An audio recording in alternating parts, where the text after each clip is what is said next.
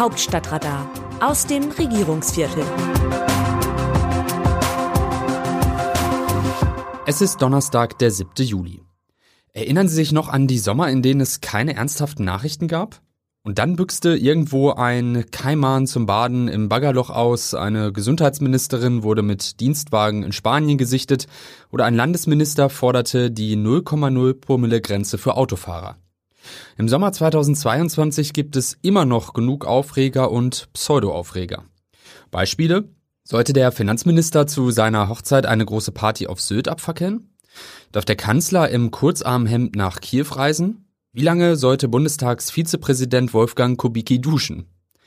Dank der sozialen Netzwerke wird unsere Bereitschaft, sich über Banales zu echauffieren, immer wieder angestachelt. Die Debatten über Geschmacksfragen und Skandelchen bekommen aber längst nicht mehr diese Wucht. Dafür sind die Zeiten einfach zu ernst. Der Krieg in der Ukraine, die Inflation, die Energiekrise, die Corona-Sommerwelle und die rasch wachsenden Zukunftssorgen in der Bevölkerung verändern die Stimmung. Wenn man früher bei manchem Aufreger fragen musste, haben die keine anderen Sorgen, ist die Antwort heute doch, leider ja. Im Regierungsviertel läuft gerade die letzte Woche vor der Sommerpause. Sie ist traditionell eine der prallsten im Parlamentsjahr überhaupt. Jeden Abend finden Empfänge und Feste statt. Alle Politikerinnen und Politiker, die noch einmal ihre Sicht der Dinge vermitteln wollen, laden zu Hintergrundgesprächen ein. Der Bundestag und der Bundesrat bringen noch schnell alle Entscheidungen durch, die bis zur Sommerpause fertig werden mussten. Alles, vom lockeren Sommerfest bis zur Gesetzgebung, steht im Zeichen des Krieges. Und wenn beim traditionell letzten Fest vor der Sommerpause der Stallwächterparty der Landesvertretung Baden-Württemberg die Lichter ausgeknipst sind, werden dennoch kein Sommerloch und keine sauren Gurken rund um den Reichstag zu finden sein. In diesem Sommer muss trotz sitzungsfreier Wochen die Arbeit weiterlaufen zur Beschaffung von Gas, Öl und Strom sowie im Kampf gegen die Auswirkungen der Inflation. Ende Juli wird Klarheit herrschen, ob künftig überhaupt noch Gas von Russland nach Deutschland fließt. Am 11. Juli wird Nord Stream 1 erst einmal für Wartungsarbeiten vom Netz genommen. Soweit die Routine. Ob die Pipeline nach dem 20. Juli wieder in Betrieb geht, gilt als offen. Es könnte also ein Sommer der bösen Überraschungen werden. Aus dem Wörterbuch Politsprech Deutsch. Dieser Vorschlag der Ampel grenzt an Wahlbetrug mit Ansage. Alexander Dobrindt, CSU-Landesgruppenchef.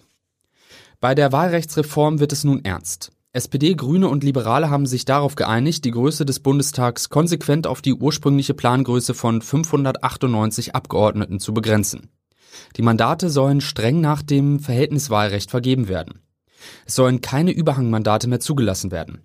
Die Kehrseite der Medaille. Es kann passieren, dass ein im Wahlkreis mit Erststimmen direkt gewählter Abgeordneter sein Mandat nicht antreten kann. Eben dies bringt die Union so auf die Palme. CDU und insbesondere die CSU haben traditionell die meisten Überhangmandate. In Bayern kann die Neuregelung die CSU-Leute bei der nächsten Bundestagswahl 2025 also reihenweise treffen. Das letzte Wort ist noch nicht gesprochen. Die Union fährt wie Dobrindt rhetorisch bereits scharfe Geschütze auf und hat Klage vor dem Verfassungsgericht angekündigt. Wie sehen die Demoskopen die Stimmung im Land?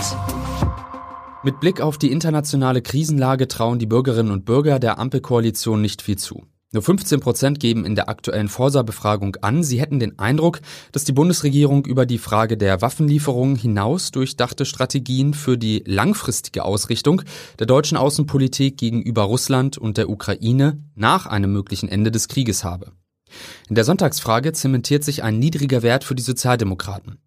Zugleich kann die Union nur kaum von der Schwäche der Sozialdemokraten profitieren. Vielmehr zahlt die anhaltende Unpopularität der früheren GroKo-Parteien bei den Grünen ein. Sie konnten seit Februar ihren Kompetenzwert im Monatsdurchschnitt von 7 auf 21 Prozent verdreifachen, heißt es im Forsa Wochenbericht. Die nächste Ausgabe des Hauptstadtradars erscheint am nächsten Donnerstag wieder.